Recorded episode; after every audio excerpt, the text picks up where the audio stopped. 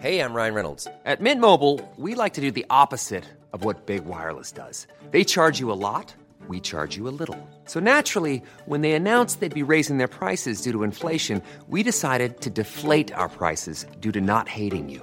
That's right. We're cutting the price of Mint Unlimited from $30 a month to just $15 a month. Give it a try at mintmobile.com slash switch. $45 upfront for three months plus taxes and fees. Promo rate for new customers for limited time. Unlimited more than 40 gigabytes per month. Slows. Full terms at mintmobile.com. Esto es Noticias a la Hora. Heraldo Radio le informa.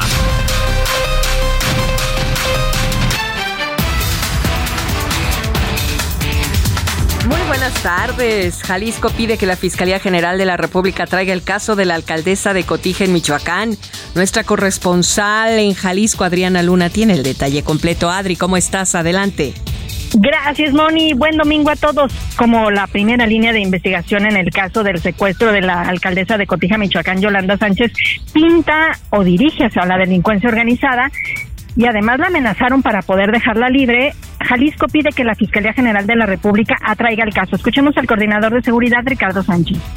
Una duda razonable, más allá de una participación de crimen organizado, se solicita la facultad de atracción a la Fiscalía General de la República por ser un delito de competencia federal, pero no quiere decir que cuando se solicita la facultad de atracción, eh, la Fiscalía del Estado deje de investigar. Y prueba de ello es estas tres detenciones que se llevan a cabo por la Fiscalía del Estado por un trabajo ministerial de la Fiscalía del Estado.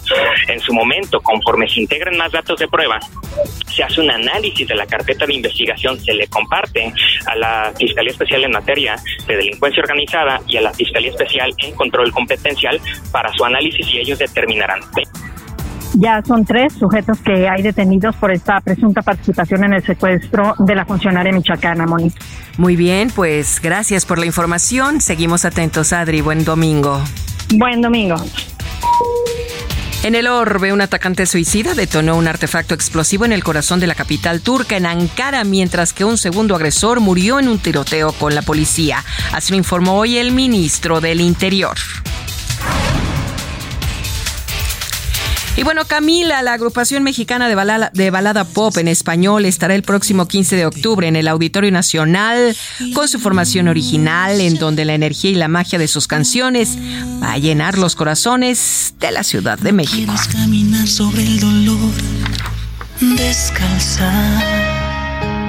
Un ángel cuida puso en mi boca la verdad para mostrarte la salida. Son las 12 horas con dos minutos tiempo del centro de México, amigos. Los invitamos a que sigan en la frecuencia del Heraldo Radio. Les saluda Mónica Reyes. Esto fue Noticias a la Hora. Siga informado, un servicio de Heraldo Media Group.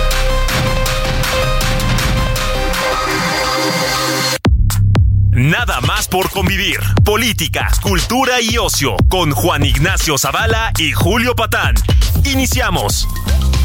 ¿Qué pasó? Bendiciones, ¿cómo están? Anda por aquí su tío favorito, Julio Patán. Eh, como no está Juan Ignacio Zavala, podemos decirlo, es evidente que todo mundo tiene claras preferencias por mí, pero ese no es el tema, ese no es el tema de esta emisión dominical del programa más escuchado de la radio mexicana. El tema hoy, bueno, el primer tema les voy a decir cuál es. El primer tema, y es un debate de alcances nacionales, les diría yo, es cómo se pronuncia el apellido de nuestra invitada. Yo voy a decretar, porque así la he llamado desde siempre, que se pronuncia Vice.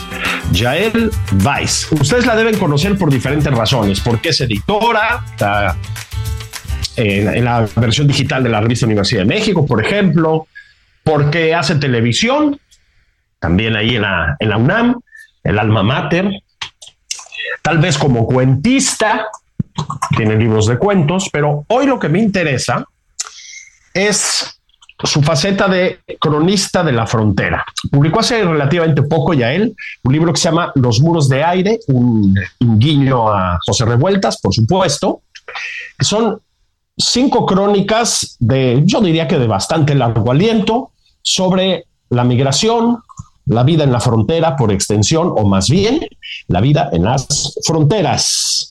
Yael, ¿cómo estás? Mi queridísimo Julio, pues me parece que has lanzado temas importantísimos. Número uno, el de que seas nuestro tío. Me gustaría saber qué beneficios, ¿no? Me, me, sentía sin tío desde que el tío Gamboín salió de circulación. Me encanta enterarme que tenemos en ti el relevo. Entonces, ese tema está buenísimo. El tema del Vice, lo pronuncias muy bien. Yo solamente en vez de la V, diría B, con B como en español. Yo tampoco sabía cómo, cómo, no sabía nunca cómo ah. decir gente, cómo pronunciar mi nombre. De hecho, no, no entendía bien cómo, sabes, como el mecanismo, hasta que una vez me pusieron en un restaurante, cuando dije somos la familia Vice, me pusieron familia Vicio, así como Miami Vice. Dije, perfecto cuando me pregunten cómo se dice, cómo se escribe, se escribe pero como, pues como Miami Vice, tal cual como lo pronunciarías tú en tu casa. Eso me gustó. Y luego, pues el tema, eh, bueno, yo creo que hay que decirlo, el más importante de todos, que son tus crónicas fronterizas. Fíjate que yo no te conocía esa faceta. Este, mira que hemos platicado muchas veces y nos, y nos conocemos. Este, me gustó mucho esa faceta. Es la, pues a lo mejor es mi ignorancia, pero es la, el primer ejemplo que veo de una, de una narración, digámoslo así, en el terreno de juego, ¿sabes?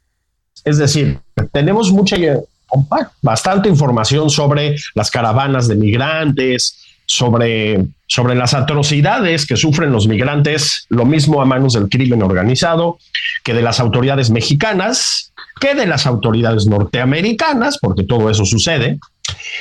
Eh, conocemos los números abstractos, conocemos bastante bien sus países de origen, pero nadie se había ido ahí con ellos a contarnos qué beben, qué comen, qué fuman, cómo se visten, qué se dicen, qué esperan, qué los atormenta, más allá de los factores externos. Bueno, es eso lo que hiciste. Es decir, es un ejercicio de crónica en el sentido literal. Eh, te paraste por ahí, abriste los ojos, abriste los oídos, por decirlo así, y te pusiste a platicar con ellos. ¿De dónde sale esta? Es la primera pregunta. ¿De dónde sale esta faceta tuya, eh? Pues mira, debo decirte que yo tampoco la conocía antes de que sucediera esto, porque es algo que mm digamos que me sucedió, como en las grandes, uno de los grandes encuentros, ¿no? una de las, le sucede tanto a científicos como escritores que de repente sucede algo, hay un encuentro, las circunstancias conspiran para ponerte en un lugar en un determinado momento y, y cambiar, ¿no? Que, que te cambien las cosas, que den un vuelco y que nazca algo nuevo. Fue lo que me sucedió. Em, estaba yo en Tijuana por, una, por un evento familiar. Decidí visitar la ciudad de Tijuana. Ya había pasado por ahí algunas veces de camino a Estados Unidos, pero nunca me había parado a visitar la ciudad. Llevaba tiempo leyendo sobre migración. Por mi trabajo en la revista de la universidad había hecho unas entrevistas en torno a esto. Dije, bueno, pues ¿por qué no aprovecho esta estancia, la alargo y visito un poco la ciudad en sí? Voy a ver el muro, ese famoso muro que se mete al mar, ¿no? Con esos barrotes, esa tan conocida. Quiero ir a playas de Tijuana a ver eso. Quiero sentir, ¿no? la ciudad. Sé que haitianos se quedaron por aquí, cómo es esa comunidad de haitianos que se quedaron. Eh, cómo se ve el muro, eh, cómo se ven los gringos que cruzan a Tijuana a divertirse por las noches, ¿no? Eso que hemos leído y escuchado, de hecho, en las canciones. O sea, es parte de la cultura americana hablar de Tijuana, este lugar de sin reglas, ¿no? Donde uno se puede venir a divertir. Eh, ¿Cómo se siente, pues eso, la maquila? O sea, todo lo que yo había leído, digamos, quisiera ver, dije, bueno, voy a aprovechar y voy a visitar y verlo con mis propios ojos. Mientras eh, se acercaba la fecha de mi viaje, que, que, fue planeado con muchos meses de anticipación, por ser un mm. evento familiar, no porque yo sea alguien que anticipa en general. Eh, voy viendo, voy leyendo las noticias que hay una caravana migrante y mm. voy, y voy viendo su avance y, y, me doy cuenta que vamos a cruzar caminos. que está yendo hacia Tijuana justo cuando yo me estoy embarcando a Tijuana y que voy a coincidir con ella en la misma ciudad. Y dentro de mi viaje, tú podrías decir semiturístico, pero digamos de visita de una ciudad de frontera, me pareció que era natural, o por lo menos me dieron, teniendo el tiempo a disposición, dije, voy a ir a visitar a esta caravana migrante, ver quiénes son, platicar con ellos, ver si se les ofrece algo, ¿no? Si necesitan información de algún tipo. O sea, como una mexicana que pues también está fuera de su cotidiano, que eso es importante porque todas estas personas están fuera de su cotidiano. Yo estoy fuera de mi cotidiano porque estoy de viaje, ¿no? No estoy yendo a trabajo, dispongo de tiempo. Dije, bueno, voy a ir a conocer y a ver si pues se puede ofrecer algo. Y por supuesto fui inmediatamente capturada ¿no? Sumergida por un drama humano de grandes dimensiones, mm. por una, por situaciones muy críticas, por ideas, pensamientos que, cruzaban entre personas. Em, es una gran efervescencia, ¿no? Como digamos que las personas que mm. están eh, desplazándose de un país a otro, sobre todo de esta manera, sin el supuesto permiso para hacerlo, que, que ahora es necesario, ¿no? Es necesario tener su permiso, si no puede ser detenido. Es toda una polémica. Eh, las condiciones en las que estas personas tienen que moverse hacen que todo el tiempo esté a flor de piel ¿no? El, el, miedo, la esperanza, eh, la desesperanza, la frustración, este, el alivio, ¿no? Y hay alivios momentáneos, ahí todo toma, cobra, cobra como dimensiones más grandes. De repente te dan una cosa rica de comer o, ¿no? o te dan una esperanza. Bueno, la alegría es la máxima, ¿no? De repente pierdes, pierdes, eh, pierdes un objeto porque te lo robaron, bueno, es una tragedia, ¿cómo voy a conseguir otro? Ahora necesito que me manden dinero. En fin, todo estaba como efervescente, las personas estaban con, con su vida a cuestas tratando de... Eh, ponerla en algún lugar y esa es una situación sobre todo eh, multiplicada por miles de personas que estaban ahí, que mm. hacía todo esto algo muy eh, que, que, te ataba, que, que no podías irte tan fácil, querías como saber más, ayudar más, eh, eh, ser parte de, de, lo que estaba ahí sucediendo. Entonces me quedé varios días en torno a las personas que iba yo conociendo en, en, la caravana, en torno a los a los miembros de esta caravana. Este, participé en una de sus marchas, como los acompañé, este, se desbandó, eh, en fin, fui testigo de muchas cosas Tú dices, a ver, abrir ojos y oídos, pues sí, o sea, oídos, no, las dos cosas, ojos, oídos, pero no solamente, todos los mm. sentidos. Yo muchas veces siento que cuando escribo crónica, ya había escrito crónica en algunos viajes, pero no crónica, si quieres, con un tema que generalmente está reservado a los periodistas. ¿no? Mm. Digamos que lo que cambia es que es un tema reservado a los periodistas, a la política, y de repente uno, uno llega y en vez de hablar de lo que te sucedió en tu casa o en casa de unos amigos, o sea, un relato muy personal de un viaje, donde también, ¿no? Tratas de mostrar al ser humano y mm. tratas de mostrar las cualidades de, de, los, de ciertos lugares. En este caso estaba yo en medio de, un, de una situación política, económica mm. y sobre todo del, del terreno de los periodistas. Pero yo lo que hago en general es, pues, estar en un lugar me, me, pongo, llego un día cualquiera a un lugar y trato de ser como una película fotográfica, ¿no? Me expongo. Mm. Y a ver qué empieza a llegar, ¿no? Empiezan a imprimirse cosas en uno, ¿no? Si tú pones tus sentidos en alerta, ¿no? Lo más sensibles posibles, pues empiezas a ver cosas, empiezas a escuchar cosas, empiezas a sentir cosas, a oler cosas, las cosas saben, ¿no? Y empieza a formarse un conjunto eh, muy rico de la situación, o sea, empiezas a captar muchas cosas, muchos matices. Y eso es un poco la tarea a la que me di.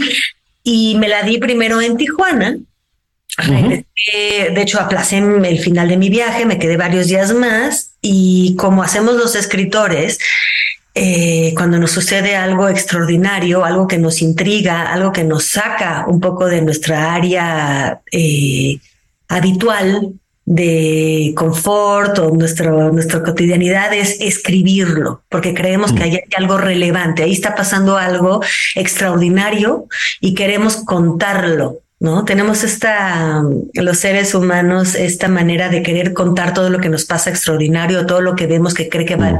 que vale la pena. Tú que tienes hijos, Julio, pues habrás visto que mm. cuando pueden, lo primero que hacen cuando ven algo increíble es señalarlo con el dedo y querer que lo veas con ellos, ¿no? Lo primero que hacen nos pasa un accidente o vemos algo increíble y estamos acompañados, es voltear a ver al de junto, si no lo está viendo, obligar a verlo y dialogarlo, ¿no? Mm. ¿Ya viste? ¿Qué está pasando? No puede ser que, ¿no? Entonces, este, pues con esa natural, esa, esa, ese impulso natural de querer que los de contárselo a los demás, a mis familiares, mm. pero al resto de, las personas que pudieran estar interesadas eh, por lo que estaba sucediendo en el norte, contarles, ¿no? Todo lo que mm todo lo que vi, todo lo que reflexioné, todo lo que me informé, ¿no? A, raíz de esto para dar un retrato de lo que estaba pasando ahí. Y para ya no seguir con este monólogo, nada más decirte que reincidí, volví a la frontera ahora sur, y al final no era con la intención de escribir, pero al final volví a ser atrapada por la situación y volví a escribir y a partir de ahí supe que iba a escribir sobre varias, varias ciudades de frontera más y empecé a hacerlo más eh. Empecé a planear viajes a la frontera para llegar un día cualquiera, instalarme ahí y ver qué estaba pasando. En efecto, tu libro empieza en Tijuana, digamos, esa es la, primera estación, y luego te bajas y cruzas la frontera sur. Aquí, corrígeme si me equivoco, pero el relato que nos haces de lo que ves y escuchas en la frontera sur pasando la frontera mexicana, además, te cruzas, eh, tengo la sensación de que es mucho más rudo, mucho más peligroso. Toda la crónica que haces eh, transmite una sensación permanente de peligro, de inquietud, de incertidumbre, de tensión, ¿no? Este, creo que en mayor medida que en Tijuana. No sé si estoy en lo correcto. Que, que comentaría dos cosas. La primera es que en efecto eh, crucé y aquí es cuando te empiezas, también te das cuenta como de manera muy palpable cómo somos los gringos en el sur y los mexicanos latinoamericanos en el norte. Es decir, yo nunca pude pasar la frontera norte, sobre todo durante la pandemia, ¿no? En particular durante la pandemia, que fueron mis siguientes visitas. Sí, sí. Porque tú para cruzar la frontera hacia el norte, es muy, o sea, te, enfrentas con muchas dificultades, muchos chequeos, o sea, no vas así nada más con las manos en los bolsillos. Al ser mexicano, cruzas al sur sin mm. ningún problema, con las manos en los bolsillos y chiflando. Y regresas a tu mm. país igual, como los gringos cruzan hacia nuestro país y regresan a su país, chiflando con las manos en los bolsillos, felices de la vida sin que nadie los moleste. En cambio, no los todos los demás que todos los mm. que no son mexicanos no pueden cruzar como yo de regreso a mi país tranquilamente. Esas personas se encuentran con muchas más dificultades, como nosotros en, en el muro con Estados Unidos. ¿no? Entonces pude aprovechar, mm. aprovechar. Al principio no sabía que me estaba realmente aprovechando de mi mexicanidad para cruzar al sur y volver tranquilamente. Y, y lo que se vive ahí, pues qué te diré, siento que es mucho más, a veces una imagen quizás pues caricatural, ¿no? Un poco caricaturesca sería que en el norte pues te matan a, cuernos de chivo, ¿no? A balazos y en el sur sientes que es más a machetazos, ¿no? O sea, es un poco mm. más salvaje, menos organizado, si quieres.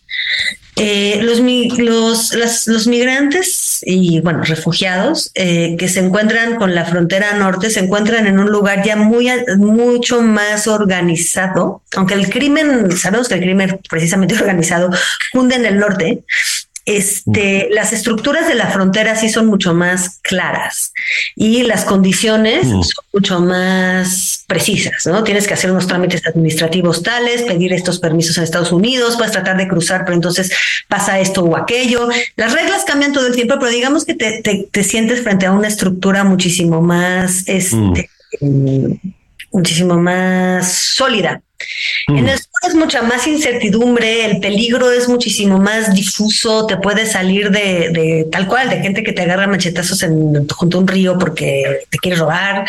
Te, la, la, frontera eh, no es un muro, no está tan vigilada, pero sí está vigilada, ¿no? Eh, hay mucho más corrupción, o sea, es, es, es, una, es una situación muchísimo más, eh, para mí, más confusa y más precaria. Fíjate que, insisto, eso, eso, eso, se transmite mucho desde lo que tú nos cuentas. Y luego también, eh, no sé qué imagen tengamos en términos generales sobre la gente que viene para acá, ¿no? Bueno, que viene para acá para llegar hasta allá, este, sobre esos migrantes. Pero una cosa que nos dices es, es una población mucho más heterogénea, variada, eh, tienen orígenes muy distintos entre sí. No es este, pues nada más como una, perdón que lo diga de esta manera, pues la, idea que luego prevalece. No es nada más una masa de gente pobre que se viene sobre la, la frontera, ¿no? Les pones, en cierto sentido, nombre y apellido, sobrenombres y puntualizas. Entonces te puedes encontrar por ahí con una señora muy religiosa, te puedes topar con un ex guerrillero, te puedes topar con el hijo de un narcotraficante. Es más complicado lo que parece, ¿no? Absolutamente. Hay que decir que esta porción de personas que migran a pie, en efecto, tienen relativamente pocos recursos, porque sí tienen los recursos mm, sí, sí.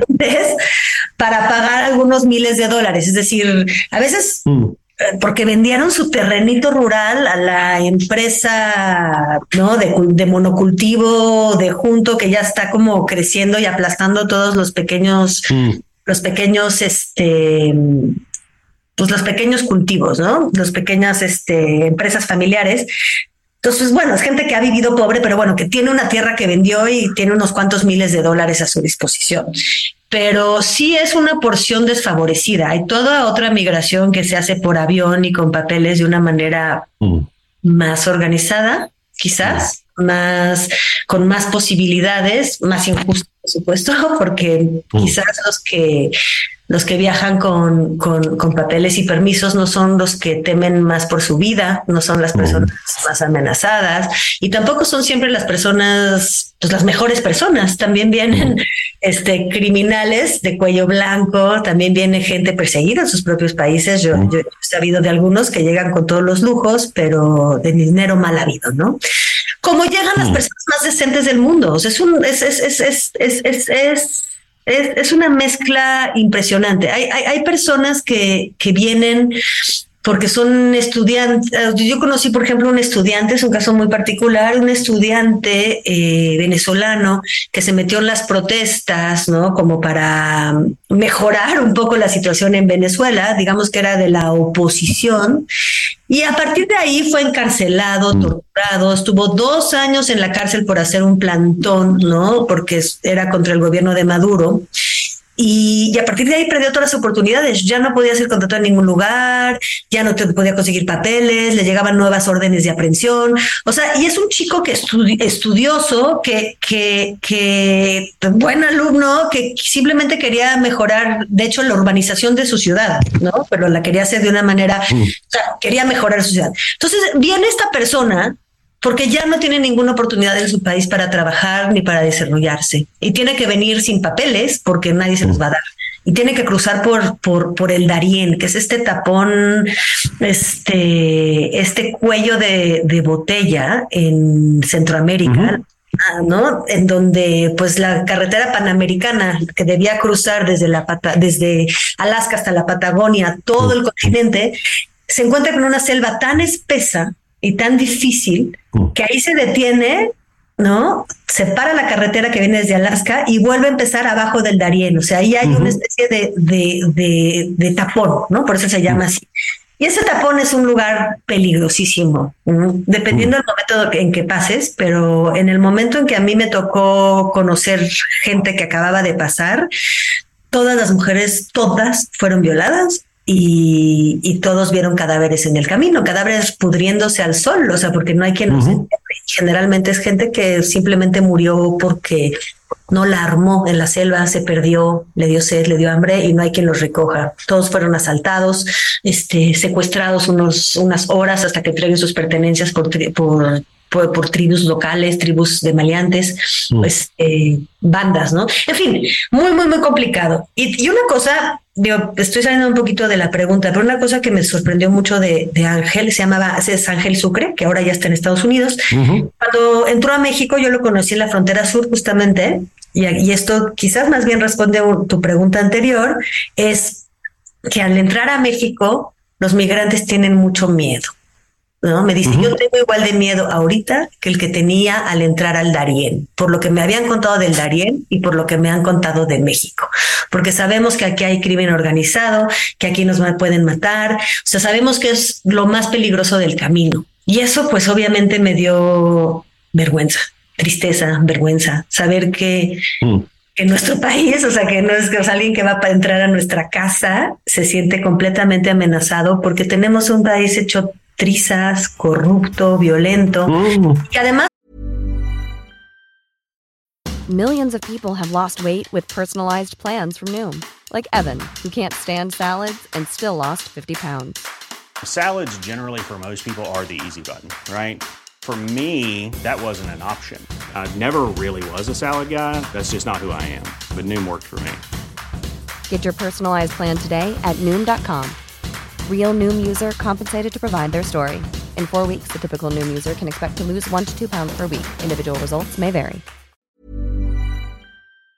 Que lo que les pasa a los migrantes, lo que les pasa a estas personas que entran desprotegidas porque no tienen lo, porque no tienen eh, papeles, porque están obligados a, a, migrar en la oscuridad, es lo que le pasa también a las personas más desprotegidas de nuestro país es exactamente lo mismo. El crimen se ceba en ellos. Uh este, los quiere cortar. En fin, eh, digamos. Ya estamos de regreso en Nada más por convivir. Aquí Juan Ignacio Zavala y Julio Patán.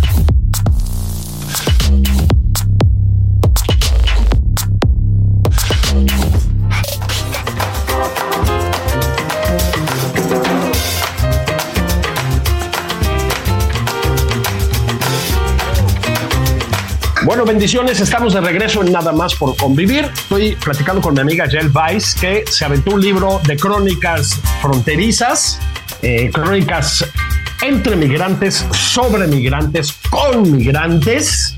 En la primera parte de este espacio tan escuchado, hablábamos de, pues, de cómo empieza su libro, que es en la ciudad de Tijuana.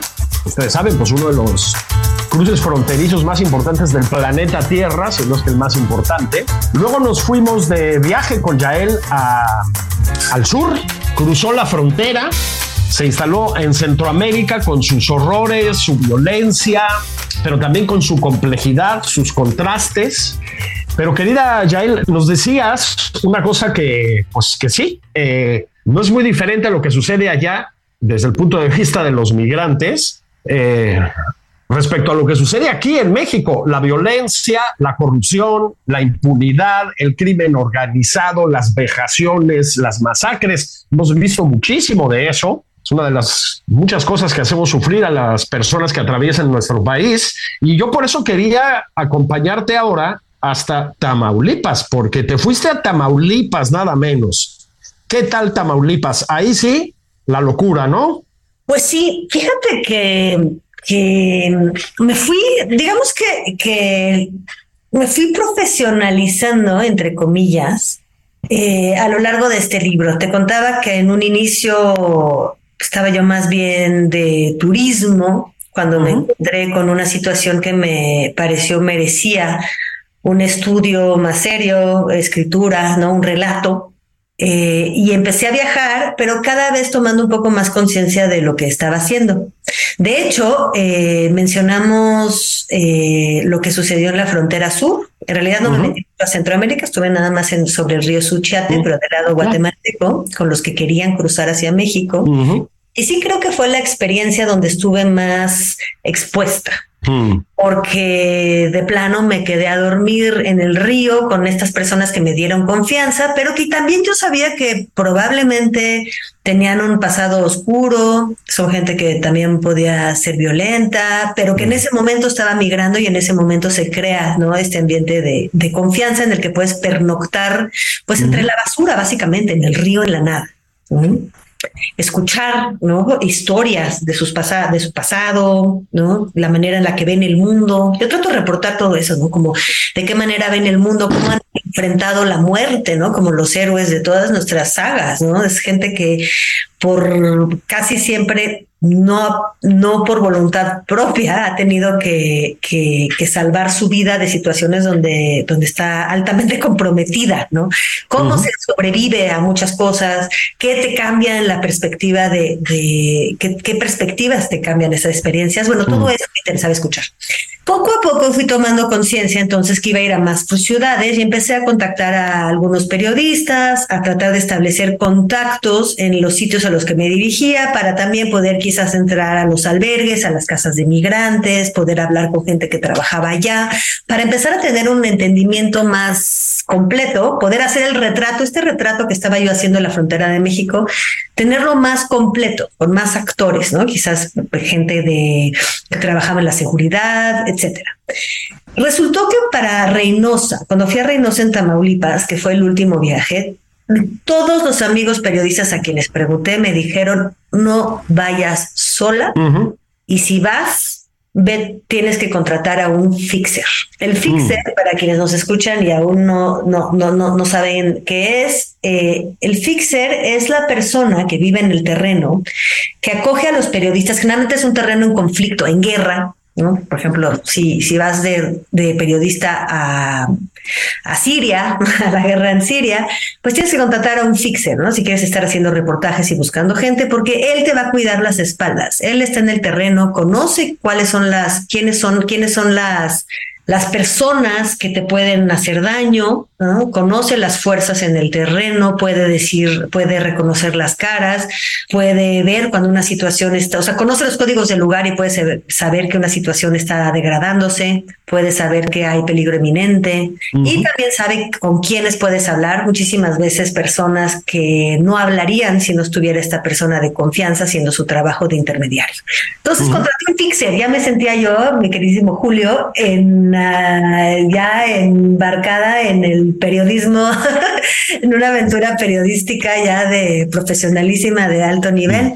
Entonces resultó que en Reynosa estuve contrariamente muy protegida. Mm. Estaba yo acompañada por esta especie de guardaespaldas que venía con su propio chofer, además era algo muy curioso. Tenía yo a dos personas mm. eh, constantemente eh, detrás de mí, donde, fue, donde sea que yo, que yo, que yo fuera, y aconsejándome con quién hablar, y eso me mantuvo, no sé si eso fue lo que me mantuvo a salvo, Habría que ir sin eso para ver que sí es muy diferente, pero en todo caso fue muy tranquilo. Las historias que escuchas no son tan tranquilas, pero lo que a mí me tocó experimentar sí fue muy tranquilo en ese sentido. Fíjate que luego se también se nos olvida, y tú pones ahí el, dedo en el renglón, que estas caravanas de migrantes, aunque también varían, ¿no? no son todas iguales, no todas están compuestas de la misma manera, pero eh, tienen una carga de politización digamos.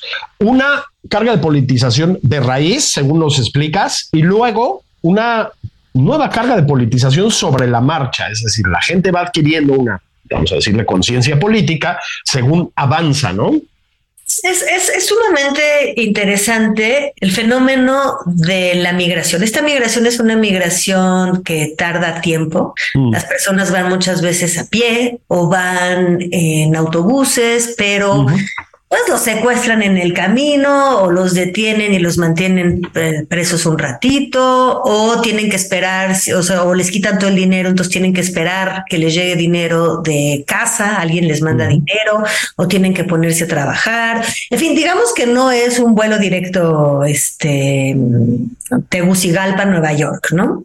Entonces, en, a lo largo de este camino y de todas estas experiencias, las personas también van cambiando, no son las mismas personas las que salen que las que llegan. O sea, tenemos que tomar en cuenta que son personas que están dejando atrás toda una vida y se dirigen a un lugar que no conocen, cuya lengua muy probablemente no hablan. Están yendo hacia lo desconocido. Eso es un momento de mucha introspección. Hay mucho tiempo para ellos para de introspección, conocen a gente, si vienen de muchas personas, vienen de lugares aislados o como todos nosotros, vivimos en nuestra vida cotidiana aislados, hablando con unas cuantas personas que son las del trabajo, que son los que viven en nuestra casa. O sea, es muy raro que te pongas a todos los días que tomas el metro a hablar con el tipo que te toca junto. Pues no, no platicas con él, no tienes tiempo, estás en otra cosa, tú estás en tu vida. Aquí no, la situación cambia, tú necesitas saber, necesitas información, la información cambia todo el tiempo y no es fácil de conseguir. Por ejemplo, ¿por dónde ahorita es fácil cruzar? o quién es el que sabe, ¿no? Qué subterfugio es el, el, el, bueno para que si te paran, eh, qué es lo que realmente quiere la policía guatemalteca, ¿no? O qué camino, etcétera, ¿no? Entonces, hay muchísimo intercambio de información y no nada más de cosas prácticas, también de, de ideas. En realidad, mm. Se van confrontando y con ideas. Incluso en los albergues me tocó ver, por ejemplo, en uno que está en Tenosique, este, la 72, que les hacen muchas actividades de sensibilización a la mm. de, a la, al género, ¿no? A esta onda del género y de la diversidad sexual. Que tú puedes decir, pues, ¿qué les importa? Y realmente les importa vagamente, pero se empiezan a frotar con algo con lo que nadie les había probablemente hablado anteriormente. ¿Y hacia dónde van? O sea, en Estados Unidos es lo que está pasando, ¿no? Es, el, es uno de los discursos dominantes. Entonces, mm. aunque parezca de repente chistoso y un poco vano que a estas mm. personas que están esperando cruz, o sea, que tienen muchos otros problemas, les pongan actividades del Día de la Diversidad Sexual, es un poco como que pasta, se ríen un poco, pues van frotándose con nuevas realidades, que esa es la realidad hacia donde están caminando. Conocía, conocía la comunidad trans en Ciudad Juárez, fue básicamente con quienes estuve quedándome en esa ocasión, porque resulta que la comunidad LGBT plus eh, pasa generalmente por la ruta del centro del país, que va a Ciudad Juárez y cruza hacia El Paso, bueno, y de otros cruces de, por ahí. Y ellos también, muchos de ellos y ellas, porque hay mujeres que, que, transitan hacia hombre, eh, a veces salen todavía con su género, como con deseo de otra que salen porque son perseguidos por tener novio o por tener novia, o sea, mm. por tener una pareja de su mismo sexo. A veces les matan a la pareja, a veces ven matanzas, les dan botellazos, o sea, no pueden vivir con su familia, no pueden vivir en su pueblo de origen, es, es, muy complicado, hay muchísimas vejaciones, los maras los odian, o sea, hay gente, hay pandilleros que se ensañan contra parejas de homosexuales y los violan de 30, o sea, es terrible. Entonces se van y durante el camino también van como confirmando su transformación y van también cambiando y decidiendo, ay, pues yo me gustaría más ser mujer en realidad, no solamente gay. O, Entonces, personas salieron de una manera que salieron con pantal, con pantal, con jeans y camiseta, eh, en el norte ya tienen falda y, escote, por ejemplo. Mm. Eso te habla de, una, de, unas personas que fueron cambiando en el camino. Hay otras personas, o sea, en fin, y también, entonces hay personas también que se politizan. ¿Por qué? Porque, digo, es verdad, hay gente, hay, hay malas lenguas en todas partes y hay pedazos de verdad en todas partes, ¿no? Por más propaganda que sea de un lado y de otro, hay pedacitos de verdad que no se aprovechan. El problema es ponerlos en perspectiva. Sí hay ciertos agitadores en, a veces, mm. ¿no? Las caravanas, por ejemplo. Claro, en cualquier, en cualquier grupo social, pues van a llegar personas con intereses políticos. Pero ¿qué es lo importante? Que personas que no nunca se habían como planteado su posibilidad, sobre todo en nuestros países, de actuar de alguna manera políticamente, porque nuestros gobiernos, pues, no, a veces más en el Centroamérica no es que tomen mucho la opinión de las personas en cuenta, de repente se dan cuenta que sí existe cierto poder político de las masas, que existen ideas, ¿no? Confrontan con las ideas que les plantean. Hay personas que que, vienen con, oye, tenemos poder como migrantes para hacer esto, oye, podemos exigir aquello, oye, y, empiezan a pensar, se empieza a dialogar y en efecto se van también politizando, se van dando cuenta un poco de su lugar en el mundo por, por el mero desplazamiento y el mero frote de ideas con otro. Y yo trato de dar cuenta de esto, por supuesto, de mm. las ideas que están circulando, ¿no? Trato de hacer de estas crónicas también unas especies de relatos, o sea, se llaman crónicas, pero yo también les llamo relatos de la realidad Son como cuentos también, con personajes, con diálogos, con situaciones, momentos donde se confrontan visiones diferentes, ¿no? Entonces, este, pues trato de mostrar todo esto, ¿no? Los cambios que van, que van en las ideas que también eh, iba a decir sufre la gente, no, de los cuales se beneficia, porque qué mejor ir cambiando, ir como haciendo, forjando tu vida a, a, través de tus experiencias y de lo que vas escuchando y de lo que vas aprendiendo. O sea, estas personas realmente salen al mundo, están viviendo momentos cúspides de sus vidas, trágicos, por supuesto. ¿Sabes en qué pienso mucho, Julio? En que nuestros héroes, empezando por Ulises de la Odisea, al que haces referencia, efectivamente, en, el libro. En un momento. Mira, él venía regresando de una guerra. Mm. Trataba de llegar a su casa es diferente. Aquí hay gente que va hacia su una nueva casa porque ya no puede regresar a Con tú, este héroe. Le pasó de todo en el camino a este héroe. O sea, él no quería que él nada más quería regresar a su casa. No fue a propósito, fue secuestrado por una madre. Fue amenazado muchas veces de muerte. O sea, libró la muerte de no solo de la naturaleza, que también pasa a los migrantes de aquí, porque hay fríos, este, que te, no, hay, hay, hay, hay tormentas, en fin, hay, hay cosas naturales, ríos que te llevan, este, corrientes de mar que ¿no? Tormentas, eh, cíclopes que lo querían matar. O sea, es una persona que tú lo admiras como héroe porque va sobreviviendo a todo eso. Y es una persona, nosotros no estamos arriesgando nuestra vida todo el tiempo. Él, aunque no quiera arriesgarla, le tocó. Y es un héroe y nos interesan sus aventuras porque lo que queremos saber es cómo un héroe sortea, cómo una persona sortea todas estas situaciones, con qué tipo de astucia, qué es lo que aprende de ellas, ¿no?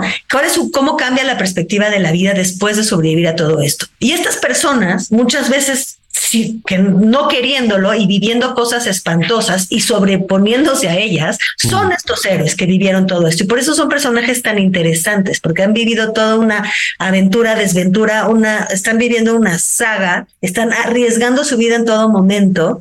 Y a mí me parece perturbador, o sea, me parece muy, muy, muy interesante ver quiénes son, qué pasan, qué piensan. Fíjate que ahora que hablas de héroes, eres como muy cuidadosa, me parece, en insistir en evitar la condescendencia con estas personas, ¿no? El pobreteo, ¿no? No me pobretees, se dice coloquialmente. Y pues sí, una vez que les acercas la cámara, por decirlo así, con su micrófono y todo, en un sentido metafórico, pues te das cuenta que son pues todo menos dignos de pobreteo. Es decir, pues son aguerridos, son vulnerables, pero le entran, en algunos casos están desesperados y por eso le entran, pero lo que no se ve ahí es pues a pobrecitos, como dices tú. No, no pobrecitos. Estas personas justo han roto muchos, o sea, han tomado su vida en manos y han decidido, a pesar de todas las fuerzas que quieren que se queden en su lugar y que no evolucionen o que los maten, porque pues a quién le importa que maten a unos pobres amenazados por las maras, eh, estas personas han decidido tomar en su vida en mano, salvarla y llevársela a un lugar que no conocen. O sea, es, es tamaño de, de, atrevimiento. Pero sobre todo porque, Julio, son personas como tú y como yo. Podríamos estar en esa situación. Mis abuelos estuvieron en, esa situación. Tres abuelos míos estuvieron en esa situación, yo no sé la de los tuyos, durante la Segunda Guerra Mundial, que de hecho dio migraciones. Mucho, fue otro momento de, de pico de migraciones. Este, estas personas eh, son buenas y malas al mismo, o sea, son como nosotros, tienen sus, o sea, no voy a, luego quizás a mí me desespero un poco en el periodismo de, te presentan, bueno, entonces llega el periodista, aquí está la señora, te medio describe a la señora, y, y, todo eso en esa señora es bueno y pobre de todo lo que le ha pasado. No, estas personas son tienen sus claroscuros. Mm. Bien tienen con la que le pisen, tienen sus grandes partes de bondad y sus grandes partes de también de crueldad, como cada uno de nosotros, y trato de presentarlas de la manera más real, como gente de verdad, porque como convivo con ellos un rato, no es una entrevista, puedo ver como estos matices. Y lo mismo hago, de hecho, no sé si, si seguramente lo habrás advertido con, no sé, cuando me encuentro agentes del orden. No son todos completamente malos y horribles. Grandes. Hay unos que son solidarios, pero tienen, o sea, el ser humano es un claroscuro, ¿no? Somos buenos y malos al mismo tiempo dependiendo de las circunstancias. Y es así como trato de mostrar a todos los que están en esta, en este, iba a decir juego, pero digamos en esta mm. situación. quería, ya lo comentaste hace unos minutitos, anduviste por Ciudad Juárez. Bueno, vaya, otra ciudad que vaya, ¿no? Este, Juárez, como saben ustedes, pues tiene una, es una historia terrible de violencia, particularmente de violencia contra las mujeres, pero en general de violencia, tiene una presencia del crimen organizado de, larga data. Eh, últimamente, a propósito, ha visto recrudecerse la violencia, esta ciudad. Imagínense ustedes lo que implica ese ambiente. No sé si han ido a Ciudad Juárez, es verdaderamente una ciudad muy ruda, eh, muy sórdida en muchos, en muchos momentos. Hijo, y más lo que significa eso para la gente que llega desde Centroamérica. Es otro escenario terrible, ¿no, Yael? Lo es. Todas las personas que tú eh, conoces en estas ciudades, incluso Tijuana, también eh, Reynosa, por supuesto Ciudad Juárez, quizás en menor medida, pero también las ciudades del sur. Cuando van pasando, o sea, ellos no conocen, o sea, para ellos estas ciudades son desconocidas en el mapa hasta que llegan, ¿no? Porque no saben, muchas veces no saben que van a pasar por ahí, tienen poca información. Eh, después, entonces cuando van, o sea, por ejemplo, es muy chistoso porque hay, hay, hay, hay un montón de personas en tránsito por Palenque no tienen idea que hay pirámides ahí y que hay turistas en el centro. Ellos pasan por otros lados, ¿no? De repente hay unos que se dan cuenta y dicen, qué chistoso, estamos pasando por un lugar, a ver si luego muchos hasta dicen, bueno, luego quiero volver de turista, ¿sabes? O sea, sí les interesa, pero están en otro viaje. Entonces, eh, con poca información, ¿no? Van llegando a ciudades a las que no pensaban que iban a llegar, los va llevando un poco el, flujo eh, por donde pueden pasar, ¿no? Todas se empiezan a preocupar porque se empiezan a dar cuenta de dónde están, poco a poco. Mientras más tiempo llevan, más preocupadas, ¿no? Como todos nosotros, porque empiezan a ver, ¿no? Empiezan a tomar conciencia del lugar en donde están. Ciudad Juárez a mí me tocó verlo en hueco, o sea, el, testimonio que tengo, o sea, el retrato que traigo de Ciudad Juárez es de un momento de todavía de pandemia, en el que hay muy poca gente en la calle, muy pocos, muy pocos migrantes en las calles. En las ciudades generalmente ves a muchos, en las ciudades frontera, muchos migrantes en las calles, porque son una población móvil que otra vez está desocupada buscando trabajo para ocuparse, no quiere ir a la compra. O sea, es gente que no tiene realmente casa, vida cotidiana, entonces están mucho en la calle. Aquí no veías prácticamente a ninguno. Todos estaban en, porque todos los que viven en casas, los que estaban en, en casas, eh, en casas de migrante, en albergues y todo eso, no los dejaban salir. O sea, entras no puedes salir porque la contagio, porque, o sea, se volvía muchísimo más carcelario. De hecho, a mí tampoco me dejaron ir de visita. Llamé y traté de contactar a muchos albergues y muchas casas del migrante. Y pues no, ¿cómo vas a entrar? Es peligrosísimo, cosas sanitarias. O sea, en cuanto se pueden cerrar las puertas es muy cómodo para todo el mundo y para qué habría hacer el esfuerzo de abrirlas, ¿no? Entonces no había migrantes por las calles porque inmediatamente eran también como de, oye, ¿usted qué hace aquí? Se veían de, se, de las calles están muy vacías, entonces se veía inmediatamente este, quién no pertenecía. Entonces, este, fui a dar a una casa muy particular que se llama, que le llamada la Casa de Colores, coloquialmente, eh, de unas eh, de la comunidad trans que se salió del albergue trans porque estaban inconformes con el tratamiento que les daban, porque las tenían encerradas por la pandemia, pero encerradas de una manera muy carcelaria y, decidieron fundar y dirigir su propio albergue por el hecho de que tenían que permanecer ahí pues por años, o sea, estuvieron ahí año y medio varadas sin que las cosas se movieran ni para adelante ni para atrás. Y generalmente los migrantes no se toman a cargo a sí mismos en albergues porque todo lo que quieren, o sea, no se van a poner a dirigir, a buscar recursos, a dirigir albergues, a montar toda una estructura, si cualquier día eh, encuentran la manera de cruzar para el otro lado, que es lo que están esperando que los llamen para los de Estados Unidos, porque muchos tramitan desde México su, su solicitud. Eh, muchos están entonces esperando el llamado, muchos están esperando el coyote, muchos están esperando juntar dinero para cruzar. O sea, no hay tiempo para, no hay, no hay permanencia. Estas mujeres se dieron cuenta que, que había permanencia y son las primeras, es algo muy, muy particular, que se toman a cargo a sí mismas, que hacen un albergue migrante dirigido por migrantes, administrado por migrantes. Mm. Y era un lugar realmente muy particular. Me, más bien quiero invitar a que lean esa crónica porque es muy, muy, muy particular mm. la vivencia que se tiene con estas mujeres trans varadas en Ciudad Juárez. Además, estas personas que se convirtieron en mujer y están en la ciudad que más persigue mujeres, porque curiosamente donde tradicionalmente han ido más travestis y más trans, mujeres trans de quizás todo el país. Este es, es, muy particular Ciudad Juárez. No retrato tanto la violencia más que en hueco, ¿no? Más que más bien retrato la situación presente donde pues la violencia es nada más una amenaza sorda que se, ¿no? Como lo vivimos tú y yo todos los días y probablemente los que nos escuchan, eh, cuando te toca, te toca y mientras no te, mientras no te toque es una presencia sorda en México, ¿no? Es una especie de fantasma, de sombra que está ahí alrededor, que te puede morder en cualquier momento. Y mientras, pues, ¿qué haces? Sigues tu vida. Exactamente. Estábamos platicando Jael Weiss y yo de su último libro, Los muros de aire, ya les digo, una referencia a José Revueltas. Lean a Jael Weiss, leanla como cuentista o leanla porque pues hay que dejar dinero en las editoriales para que caigan ríos de lana en forma de regalías. Léanla como cronista. Querida Yael, muchas gracias. Nada más rapidísimamente, antes de que nos vayamos, ¿vas a presentar el libro próximamente? Pues seguramente la otra presentación. Fíjate que hice una en agosto. Este, como sabes, pues siempre la difusión pues es, escasa, supongo que no te llegó mm. mi, mi, invitación que no te mandé. Mm. es que así que ya ves cómo eres. ¿Eh? Ya ves cómo eres. Ya ves, no, la, la mandé, pues sabes, que uno cree que si uno lo pone en redes ya todo el mundo se enteró, pero pues mm. se enteran las 15 personas que en ese momento este, te están siguiendo y se interesan por ti. que lo ven, los demás no. Eh, hice una presentación, pero espero también presentarlo próximamente. No sé si en la FIL, no sé si en alguna de las ferias de fin de año. Estoy, estoy, estoy todavía con el, con el plan de seguir platicando de esto en, en otro momento. Ya párenle con la caguama, tampoco se trata de estar chupando todo el día, no se pasen de lanzas. Un abrazo.